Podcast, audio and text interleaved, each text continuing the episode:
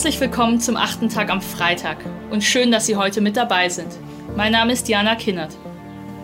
Es ist leicht, über unsere kapitalistischen, industriellen, wachstumssüchtigen Systeme herzuziehen. Die Theorien dazu gibt es schon lange. Unendliches Wachstum, Ausbeutung der Bodenschätze, herausgerechnete Umweltkosten, die Negierung von Allgemeingütern.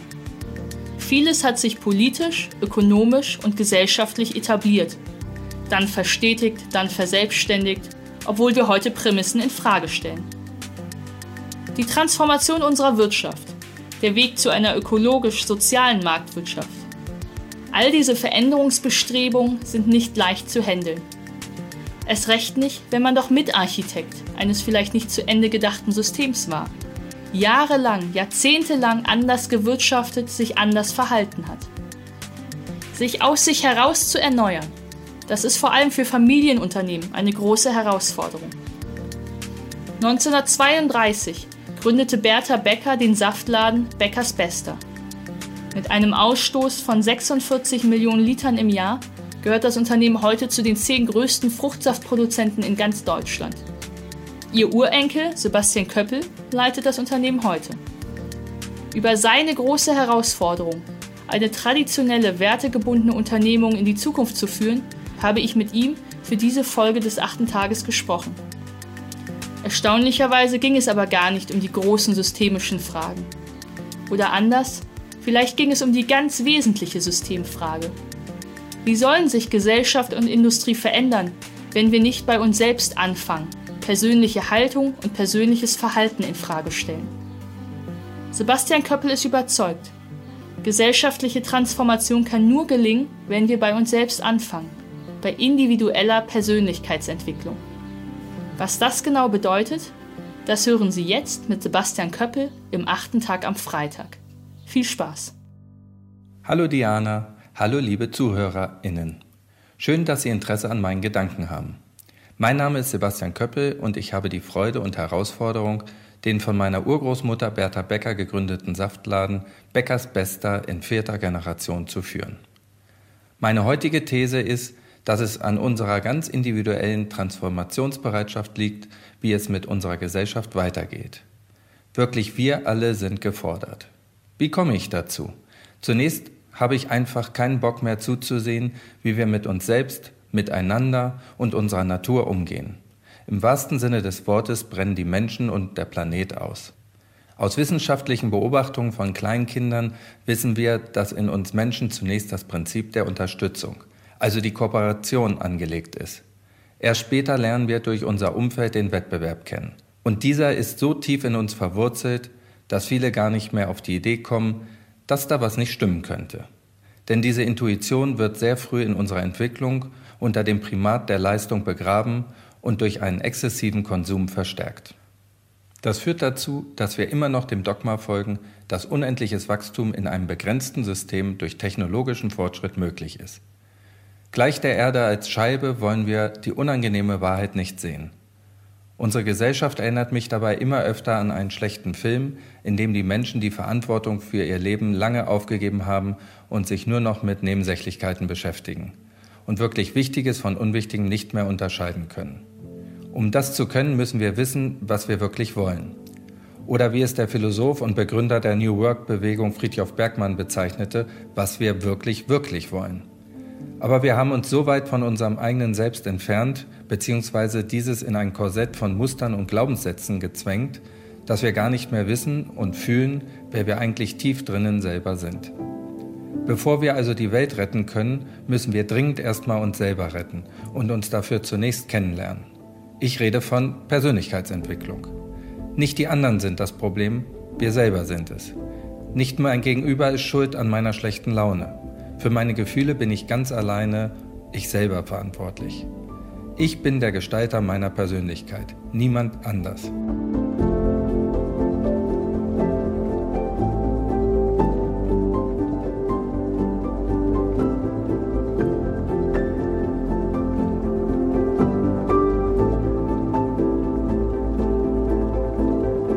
Der alte Satz, wenn jeder an sich denkt, ist an alle gedacht, ist sowas wie das heimliche Motto der Leistungsgesellschaft. In einer postmodernen, integrativ-evolutionären Welt wird dieser Satz zu, wenn jede und jeder sich ändert, dann ändern wir die Welt. Aber wie schaffen wir das? Eigentlich ist es gar nicht so schwer. Ein erster Schritt wäre zum Beispiel eine täglich gelebte Achtsamkeitspraxis wie die Meditation. Und das meine ich gar nicht unbedingt auf eine esoterische Weise. Die Meditation trainiert unser Bewusstsein, also letztlich unser Gehirn. Wir trainieren doch sonst auch alle wie die Irren. Im Sport oder die viel gepriesenen Management-Skills. Also warum nicht zur Abwechslung auch mal unseren Geist? Das stärkt ganz nebenbei unsere Gesundheit und Resilienz. Es hilft uns aber auch fokussierter zu arbeiten und ist die Grundlage für Selbstreflexion. Und wenn ich schon einmal bei dem Sportvergleich bin, wie viele haben einen Personal Trainer oder nehmen klassische Trainerstunden? Warum gönnen wir uns das nicht mal für unseren Geist?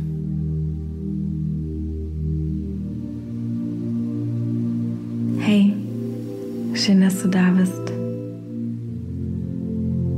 Bitte achte darauf, dass du für die nächsten Minuten vollkommen ungestört bist Diese Meditation unterstützt deinen Geist und deinen Körper dabei, von Stress und negativen Energien loszulassen. Dieser wertvolle Moment ist nur für dich.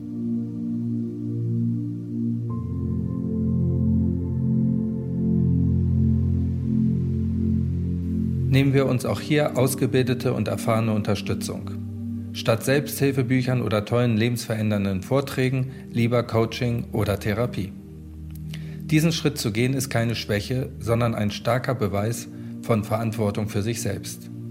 Wir können schon kaum eine Sportart autodidaktisch lernen, aber für unsere Persönlichkeitsentwicklung brauchen wir Führung und Unterstützung. Eine Person, die uns in absichtsloser Präsenz begleitet. Wir leben in einer Welt der totalen Effizienzsteigerung aber das Potenzial des eigenen Selbst lassen wir vollkommen ungenutzt. Das müssen wir dringend lernen zu aktivieren. Nicht um noch schneller und länger an den falschen Dingen zu arbeiten, die wir eigentlich gar nicht wollen. Besonders bei Politikerinnen und Wirtschaftsführerinnen haben wir enormen Nachholbedarf. Denn genau bei ihnen ist die Selbstreflexion am schwächsten ausgeprägt. Sie sind nämlich die Siegerinnen des globalen Leistungswettbewerbes. Sie haben sich durchgekämpft. Sie sind Menschen, die zum Beispiel in der Politik eine Positionierung suchen, die ihnen die meisten Stimmen bringt. Das hat was mit den Wählerinnen zu tun, aber nichts mit dem der Politikerinnen selber. Wie soll man solchen Menschen vertrauen? Das Gleiche gilt auch, auch in der Wirtschaft. In keinem anderen Fach höre ich den Begriff Beeinflussung so oft wie im Marketing. Die Werbung soll Bedürfnisse erzeugen, die wir gar nicht haben. Schlimmer noch, sie suggeriert uns, dass wir nicht genügen, so wie wir sind und noch schlimmer, sie ist unheimlich teuer, ohne dass sie einen echten Mehrwert bringt. Das müssen die Verbraucherinnen alles bezahlen. Und damit beginnt die teuflische Spirale der Wachstumsideologie. Jetzt neu. Entdecke die Kraft. Jetzt noch besser. Jetzt probieren. Das schmeckt nach Spaß. Spüre die Kraft. Für das Beste im Mann. Lassen Sie uns das beenden. Wer von solch einer Welt geprägt ist, kann keine Haltung entwickeln. Denn Haltung schaut nicht nach außen, was beliebt macht, sondern nach innen, auf das eigene Wofür. Und jetzt frage ich Sie, welche Menschen sind Ihnen privat die wertvollsten? Die, die beliebt sein wollen und sich entsprechend anpassen? Oder die, die zu ihren eigenen Werten stehen? Warum haben wir uns dann ein wirtschafts- und politisches System geschaffen, das genau solche Zombies hervorbringt? Aber noch schlimmer, wir sind doch selber so fremdgesteuert. Wie selbstverständlich haben wir zu allem eine Meinung. Und falls wir Gefahr laufen, keine zu haben, sind wir notfalls dagegen. Bloß keine Blöße geben. Dabei nervt uns doch genau das bei unseren Politikerinnen, oder? Ständig und sofort bewerten wir. Wie oft reden wir hintenrum über andere Menschen? regen uns auf, machen uns zu Opfern. Aber das kostet nur uns Energie, nicht die Menschen, über die wir reden. Weg mit diesen Energiefressern.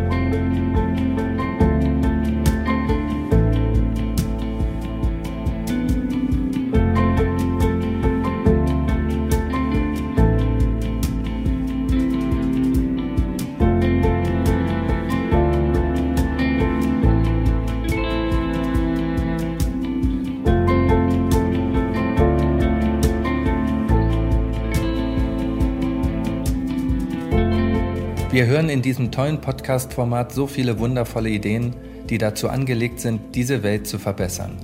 Aber sie bleiben nur Ideen, wenn wir nicht zu ihrem fruchtbaren Nährboden werden. Lernen wir uns selber kennen und dann auch unser Gegenüber. Es ist eine wundervolle Erfahrung, bei sich selber anzukommen und offen für andere zu sein, mit ihnen echte Beziehungen einzugehen.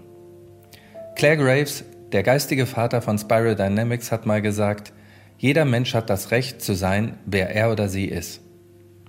Dieser Satz hat mir sehr geholfen, meine Perspektive zu ändern. Jedes Individuum hat seinen individuellen Kontext und versucht jeden Moment des Lebens das Beste daraus zu machen. Wie Rutger Bergmann zeigte, sind wir im Grunde gut. Und dennoch beurteilen wir uns selber nach unseren Absichten und andere nach ihrem Verhalten, wie es Stephen Covey einmal formuliert hat. Wir gestehen anderen das nicht zu, was wir für uns reklamieren. Es ist Zeit zu erkennen, dass Menschen und die Welt viel komplexer sind, als wir es wahrhaben wollen. Das sollten wir akzeptieren. Um dieser Komplexität gewachsen zu sein, brauchen wir auch ein komplexeres Denken. Es gibt keine einfachen Lösungen für komplexe Probleme.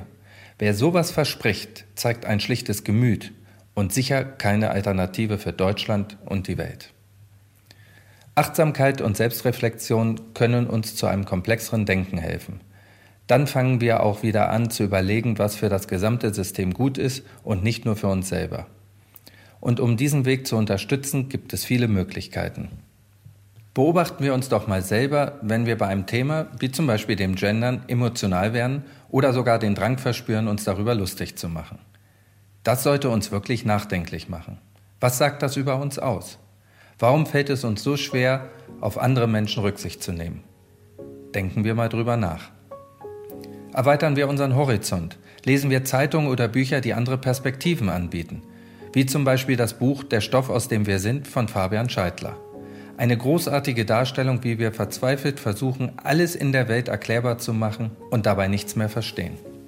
Und im Anschluss versuchen wir uns mal vollkommen offen und vorurteilsfrei der Gemeinwohlökonomie zu stellen. Nicht immer denken, dass das nicht geht. Was wäre, wenn es doch ginge? Ein Gesellschaftsentwurf, in dem ich persönlich wirklich gerne leben würde.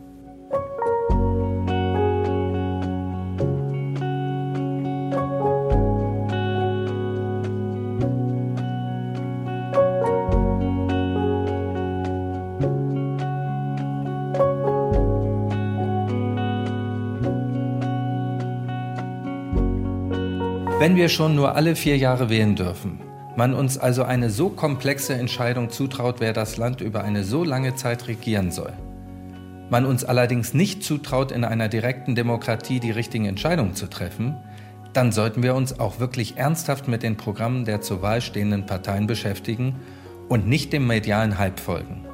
Oder kennen wir die Menschen so gut, deren Meinung wir da annehmen? Suchen wir uns geschützte Räume, in denen wir respektvolle Diskussionen führen und Meinungen ausprobieren können. Dazu gibt es wundervolle Online-Konzepte wie zum Beispiel Respect Speech.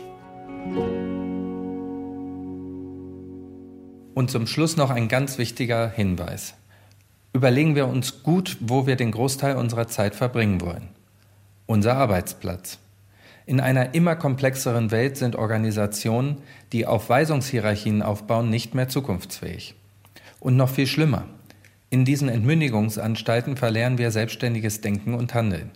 Wir lassen uns einen ganzheitlichen Blick auf das gesamte System und die Auswirkungen unseres Handels abtrainieren.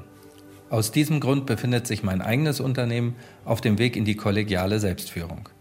Ich habe mich entschieden, die Kontrolle abzugeben, die ich ohnehin nie wirklich hatte. Autorität wird bei uns nicht mehr nach Macht verteilt, sondern nach Kompetenz. Ja, der Weg dahin ist anstrengend und schmerzhaft. Veränderung tut immer weh, aber der Lohn dafür ist umso schöner. Es reicht nicht nur Strukturen und Verhalten zu ändern, die Kultur und die eigene Einstellung zählen. Eine Haltung wie zum Beispiel bei der gewaltfreien Kommunikation ist unbedingte Voraussetzung. Und eine Kultur, in der alle Beteiligten die notwendige psychologische Sicherheit geboten bekommen. Es gibt heute immer mehr Unternehmen, die sich auf diesem Weg befinden. In ihnen werden Menschen befähigt, ihre Persönlichkeit zu entwickeln, zu gestalten und zu wachsen. Wir bei Beckers Besta wollen Teil dieses gesellschaftlichen Wandels werden.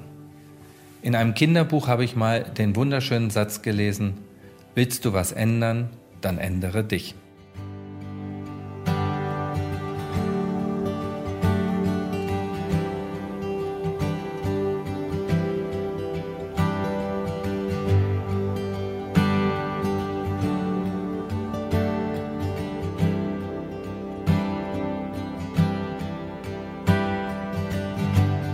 Persönlichkeitsentwicklung, Achtsamkeitstrainings, Bewusstwerdungsübungen, Muster und Routinen durchbrechen, um sich von innen wahrzunehmen, Haltung und Werte auszubilden, sich wahrhaft und konsequent nach innen auszurichten. Das klingt erst esoterisch und dann aber schlicht und ergreifend logisch. Sebastian Köppel macht einen sehr unterschätzten Punkt, finde ich. Wie wollen wir über Systemveränderung, über Reformen sprechen, wenn wir als deren Architekten vielleicht noch immer die alten Glaubenssätze verinnerlicht haben? Ich werde über diesen achten Tag noch etwas länger nachdenken. Vielen Dank an Sebastian Köppel und vielen Dank auch an Sie. Wir hören uns wieder am nächsten Freitag.